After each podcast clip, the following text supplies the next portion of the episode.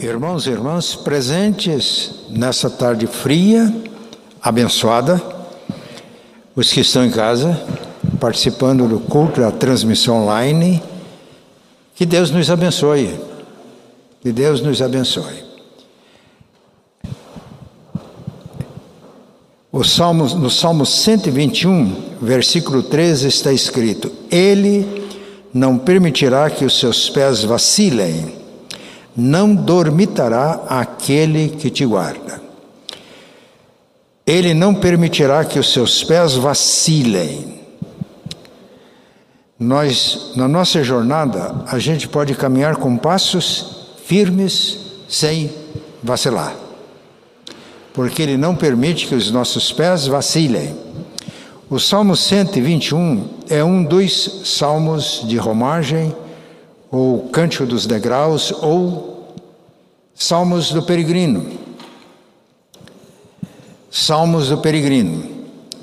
O povo de Israel, durante a monarquia, aquela fase do reinado de, principalmente o reinado de Davi e Salomão, seguindo as instruções da palavra de Deus, eles iam a Jerusalém algumas vezes durante o ano, três vezes festa da Páscoa, Pentecostes e festa dos tabernáculos.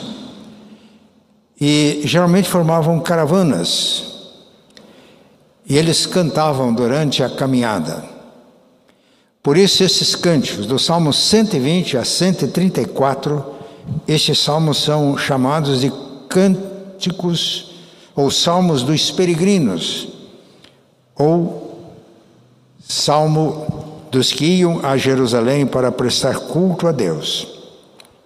A pastora Priscila leu o salmo no começo e vamos ler outra vez. Elevo os meus olhos para os montes, de onde me virá o socorro? O meu socorro vem do Senhor, que fez o céu e a terra. Ele não permitirá que os seus pés vacilem, não dormitará aquele que guarda você. É certo que não dormita nem guarda, nem dorme o guarda de Israel. O Senhor é quem guarda você. O Senhor é a sombra à sua direita. De dia não lhe fará mal o sol, nem de noite a lua. O Senhor guardará você de todo mal, guardará a sua alma. O Senhor guardará a sua saída e a sua entrada para sempre. Amém. Ele não permitirá que os seus pés vacilem, não dormitará aquele que te guarda. Como os peregrinos, nós também somos peregrinos. Quando nós nos encontramos, eu digo boa tarde. O que que a pessoa responde? Boa tarde. Aí eu pergunto: como vai? E a pessoa responde: eu vou bem. Eu vou indo bem. Eu vou indo mal. Eu vou indo, mais ou menos. Eu vou indo. Nós estamos caminhando. Eu sempre lembro de um programa noticioso de Arapongas, quando eu morei lá, que começava sempre assim: o tempo em sua marcha inexorável não para. Hoje é 7 de junho de 2022. Amanhã já será 8. Estamos indo, caminhando. Somos peregrinos, estamos numa caminhada, numa jornada. Então, este salmo mostra lições importantes para todos nós. Os peregrinos caminhavam das suas cidades para Jerusalém. E havia muitos perigos na estrada. Perigos de salteadores. Naquela época era, sabia que os peregrinos estavam caminhando para Jerusalém e a, a fase histórica era difícil, a proteção não era fácil, perigo de assaltos. Às vezes as estradas eram íngremes, não havia pavimento asfáltico na época, às vezes a estrada era pedregosa. O perigo de escorregar, de cair de haver barreiras caindo na estrada. Sofriam os rigores do sol. quando o sol estava quente. À noite, os perigos da noite.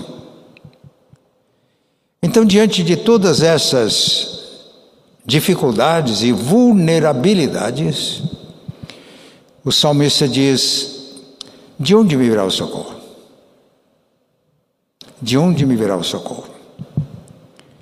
Ele diz: O meu socorro vem do Senhor, Criador dos céus e da terra.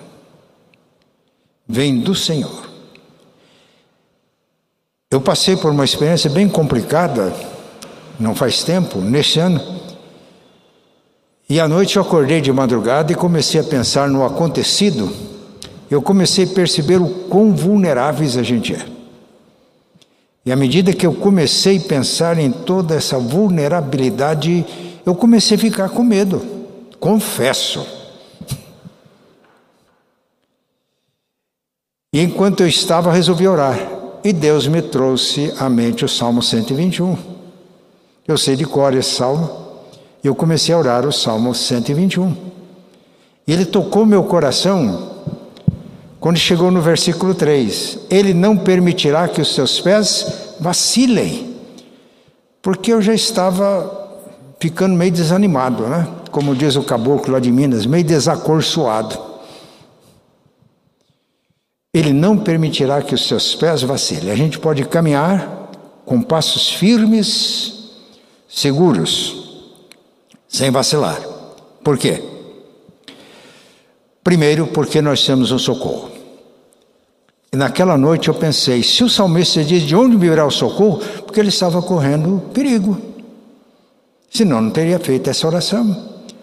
Eu comecei a perceber que a vulnerabilidade não é só minha, é de todos. E que de todos saem esse grupo de help me, ajuda-me, socorre-me. Né? Então eu percebi que eu não era um peregrino solitário. Nós estamos caminhando juntos pelas estradas da vida, enfrentando lutas, problemas, dificuldades. Eu, você, somos vulneráveis. Mas temos socorro. E o nosso socorro vem do Senhor que fez o céu e a terra. Se Ele fez o céu e a terra, Ele não só criou, mas Ele governa, Ele preserva então ele tem poder sobre todas as coisas e ele pode nos guardar. O salmista começou dizendo: Eleva os olhos para os montes, de onde me virá o socorro? É provável que ele estava pensando no Monte Sião, porque no Monte Sião estava o templo, os sacerdotes que ministravam, que ministravam o perdão de Deus, que abençoava o povo. O meu socorro vem do Senhor que fez o céu e a terra. Então, esse é o primeiro motivo porque os nossos pés, os nossos passos podem ser firmes sem vacilar. Por quê? Porque o nosso socorro vem do Senhor que fez os céus e a terra, governa, preserva. Ele pode então nos socorrer. Mas nós temos outra, outros motivos, porque não é, podemos dar passos firmes sem vacilar. Porque Ele nos guarda, veja o versículo 3, vou ler todo. Ele não permitirá que os seus pés vacilem, não dormitará aquele que te guarda. É certo que não dormita nem dorme o guarda de Israel. Podemos ter os passos firmes porque o Senhor nos guarda. E Ele não cochila, porque aqui dormitário é cochilar. Quando nós temos um guarda que cochila, a gente fica inseguro, né? Tem uma pessoa que está fazendo vigilância, guardando, mas você chega lá e ele está cochilando. Aí vem ladrão, etc., não vê, ele está, às vezes até dorme. Mas o texto diz que o Senhor nos guarda em qualquer situação e Ele não cochila. Preste atenção. Deus está olhando para você, Ivani. E ele não cochila. Ele não dorme. Ele cuida. Está sempre desperto. Em qualquer momento. Em qualquer momento. O Senhor é quem te guarda, o Senhor é a tua sombra à tua direita. De dia não te molestará o sol, nem de noite a lua. Ele nos guarda em todos os momentos, ele nos guarda em todas as situações. O sol não vai te molestar de dia, são os problemas durante o dia. O sol quente, o problema da insolação. Uma vez eu estava na praia em Florianópolis com a família, o meu filho, eu não sabia que o problema da insolação era tão grande. E o meu filho exagerou e deu um trabalho. Mas esse o sol durante o dia são os problemas que a gente enfrenta de dia. A lua de noite são os problemas da noite. Parece que à noite os problemas são maiores, né? Por isso, quando você acorda de madrugada e começa a pensar muito, parece que as coisas vêm maiores.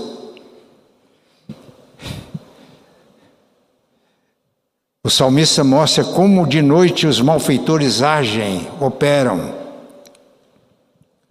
As pessoas se embebedam. Então, nos guarda em todos os momentos, Ele nos guarda em todas as situações. De dia não vai nos ferir o sol, nem de noite a lua.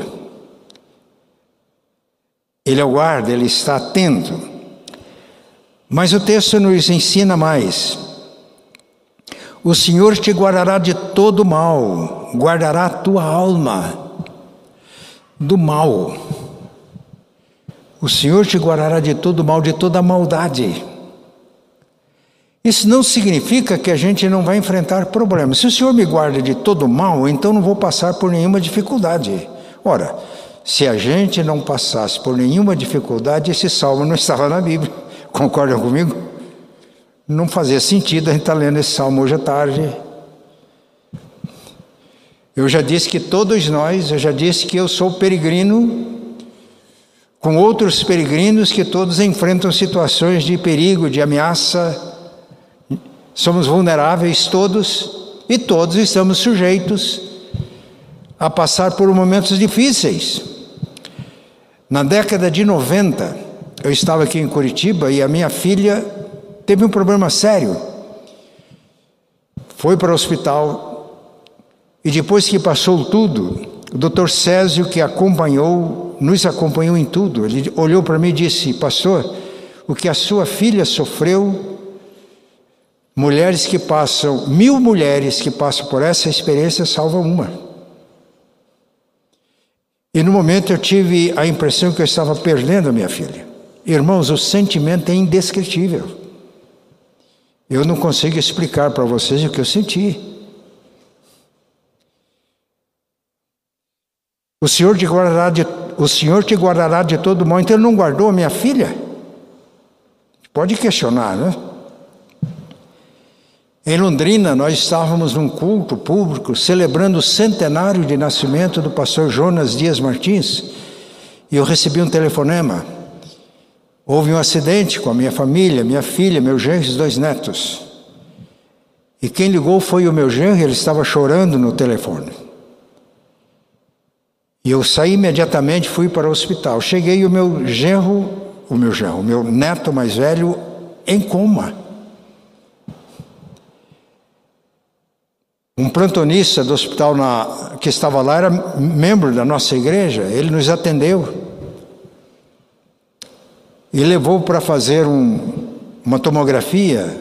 E a minha filha estava ao lado dele e disse: Doutor, me fale a verdade. Qual é a situação do meu filho? Me fala a verdade. Deu para ela: Você pode perder o seu filho, sim. Pode acontecer isso, isso e tudo aconteceu. Foram três dias de angústia, de sofrimento. Então, o Senhor não nos livra de todos os males? E eu poderia contar outros exemplos, e se eu desse oportunidade para vocês, vocês podiam relatar. situações assim. O Senhor te guardará de todo mal, Ele guardará a tua alma. Significa que quando o Senhor, eu não, os meus pés podem ser firmes e seguros,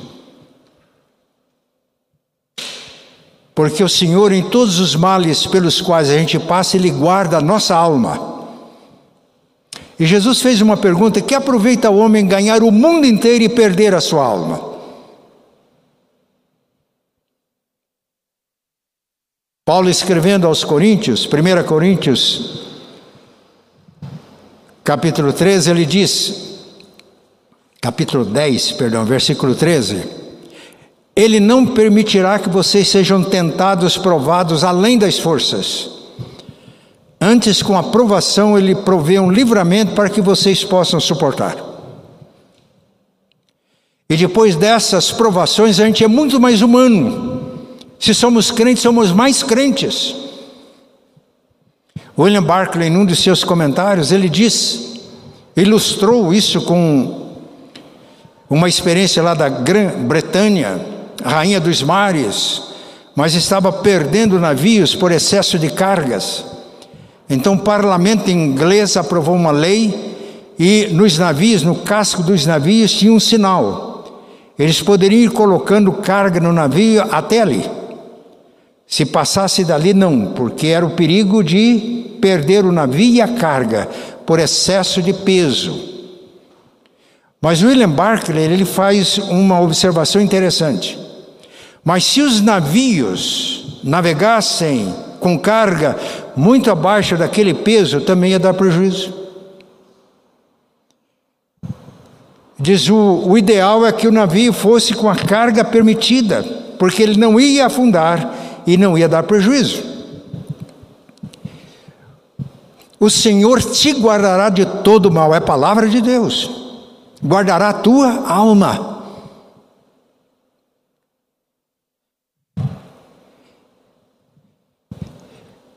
Quando nós estamos no limite das provações, é que podemos experimentar de uma forma mais forte a providência de Deus, o cuidado de Deus, e a gente sai dela mais crente, mais firme, mais adulto, mais maduro.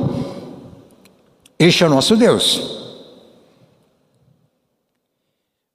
Mas os nossos passos podem ser firmes sem vacilar por outro motivo.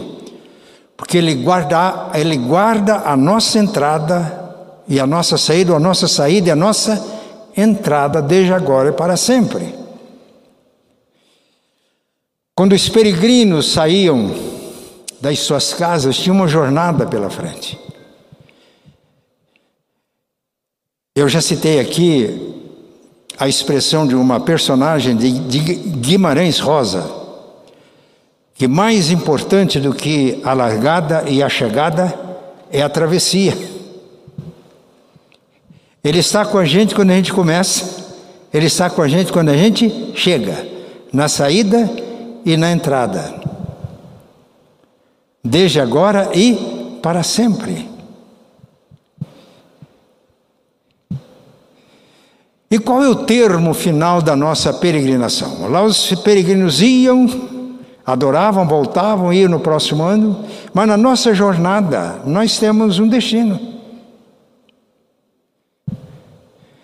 Eu ministrei um curso de Apocalipse, eu fiquei admirado com o interesse que o curso despertou. Ministrei para diversas turmas lá na igreja de Londrina, depois um sínodo resolveu fazer quatro encontros, eu tinha 300 pessoas. Por que, que eu resolvi ministrar Apocalipse? Toda vez que gente fala Apocalipse, fala Apocalipse. Dá uma ideia de terror. Eu assumi o desafio de preparar um curso de Apocalipse e ministrar. E eu confesso para os irmãos que eu fiquei muito mais crente depois que ministrei o curso de Apocalipse. Por uma questão simples. Eu percebi que o fecho do Apocalipse é a nova Jerusalém. E aquilo me encheu de tanto ânimo e entusiasmo que na época as pessoas me perguntavam: Como vai, pastor? Eu dizia: Cada vez mais perto da Nova Jerusalém. O Senhor nos guarda na saída, na travessia. Agora, na chegada, meus irmãos, é extraordinário. Nós vamos habitar para sempre com o Senhor. Mas vamos encerrar essa mensagem. Nós vimos por que nós podemos dar passos seguros, firmes, sem vacilar. Porque o nosso socorro vem dele, que criou céus e terra, porque ele cuida de nós em todo o tempo, cuida de nós em todas as situações, porque ele nos guarda de todo mal. Sejam quais forem as experiências pelas quais passamos, se Ele é o nosso Deus, se os nossos olhos estão fitos nele, Ele guarda a nossa alma em qualquer tribulação seja mais difícil possível e nos faz mais crentes. Ele guarda a nossa entrada, a nossa saída, a nossa entrada, a nossa travessia e nos recebe na glória. Não é só quando morre, não, viu gente? Quando cremos em Jesus, a Bíblia diz que nós temos a vida eterna porque já passamos da morte para a vida. Mas vai chegar um momento quando tudo isso vai ser pleno. É lá que a gente chega. Eu vou chegar, e vocês? E os que nos ouvem. Mas o salmista começou assim: Eleva os meus olhos para o monte. Qual era o monte? Eu disse no começo que era o Monte Sião, onde estava o templo, onde se ofereciam sacrifícios. Hoje, nós levantamos nossos olhos para o Monte Calvário, onde Jesus foi levantado não para oferecer muitas vezes, como os sacerdotes do Antigo Testamento, mas ele ofereceu de uma vez por todas para a nossa redenção, para a nossa salvação. Assim como Moisés levantou a serpente no deserto, assim importa que o filho do homem seja levantado, para que todo que olha, vê e crê nele tem a vida eterna.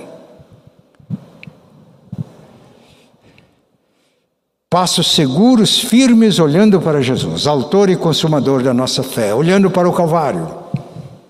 E aí nós podemos ouvir o apóstolo Paulo em Romanos 8 dizendo: Aquele que não poupou o seu próprio filho, porventura não nos dará graciosamente com ele todas as coisas? Quem tentará acusação contra os eleitos de Deus? É Deus quem justifica. Quem os condenará? É Cristo Jesus quem morreu, antes ressuscitou, está à direita do Pai e intercede por nós. Quem nos separará do amor de Deus? Será a tribulação, a angústia, a perseguição, a fome? Em todas essas coisas somos mais que vencedores por meio daquele que nos amou, porque estou certo de, de que nem a morte, nem a vida, nem os principados, nem os poderes, nem o presente, nem o porvir, nada nos separará do amor de Deus que está em Cristo Jesus, nosso Senhor.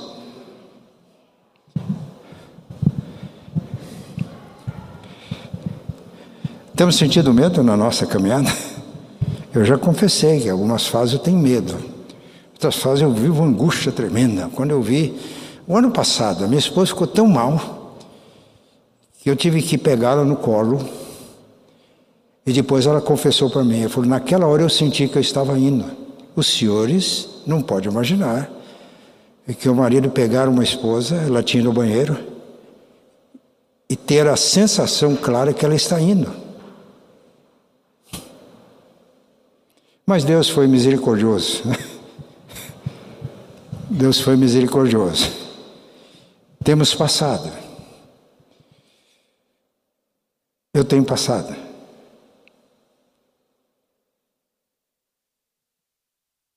Vamos buscar a Deus nessa tarde?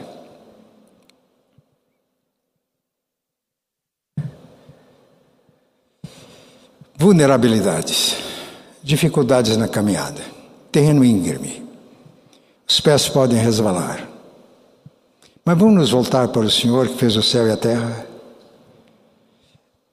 Ele cuida de nós, é como guarda que não cochila nem dorme.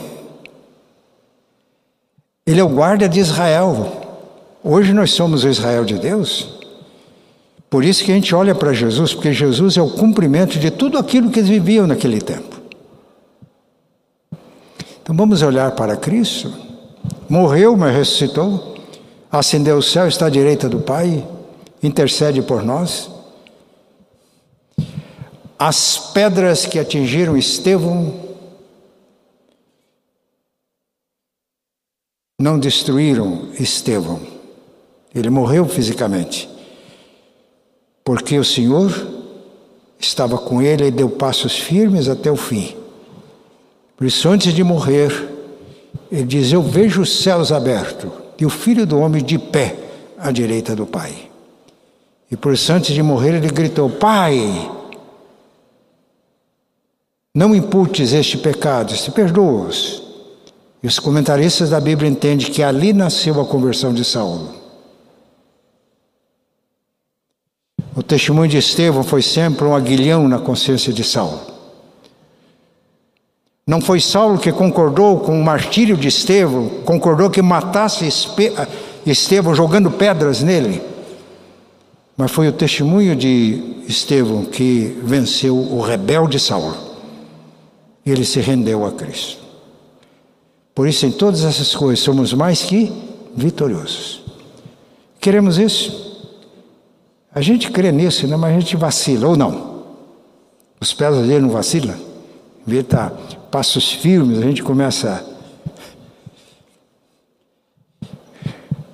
Fiquem de pé, querem orar assim? Pedindo que Deus avive e fortaleça a nossa fé. Se quiserem vir na frente, pode vir. Depois, quem vai receber a oração já fica por aqui. Eu vou dar oportunidade porque cada um de vocês que estão aqui na frente, faça uma oração silenciosa, dizendo para Deus qual é a sua maior necessidade. Só você e Deus, silenciosamente. Eu também vou orar aqui. Depois nós fazemos uma oração para todos.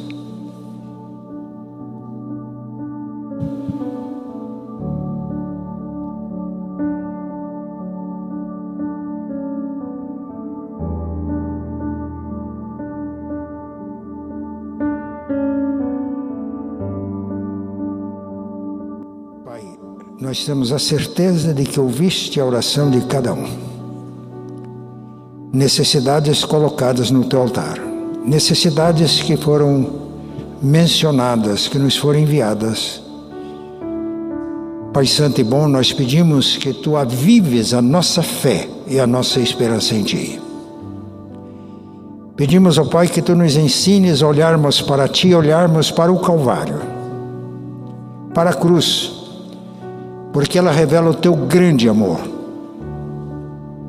Aquele que não poupou o seu próprio filho, antes por todos nós o entregou, porventura não nos dará graciosamente com ele todas as coisas?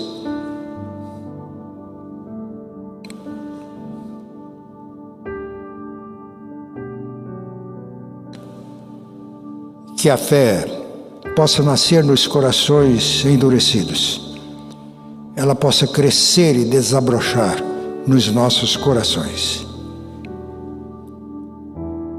Estejamos seguros, passos firmes a cada instante, porque o Senhor não dorme, não cochila, porque o Senhor nos livra dos perigos durante o dia, durante a noite, porque o Senhor nos guarda de todo mal, guarda a nossa alma Guarda a nossa saída, a nossa entrada, está, conosco na travessia, na caminhada e nos recebe na tua casa. Pedimos ao Pai que tu nos dês a graça para per permanecermos firmes nesta jornada. Oramos em nome de Jesus. Amém.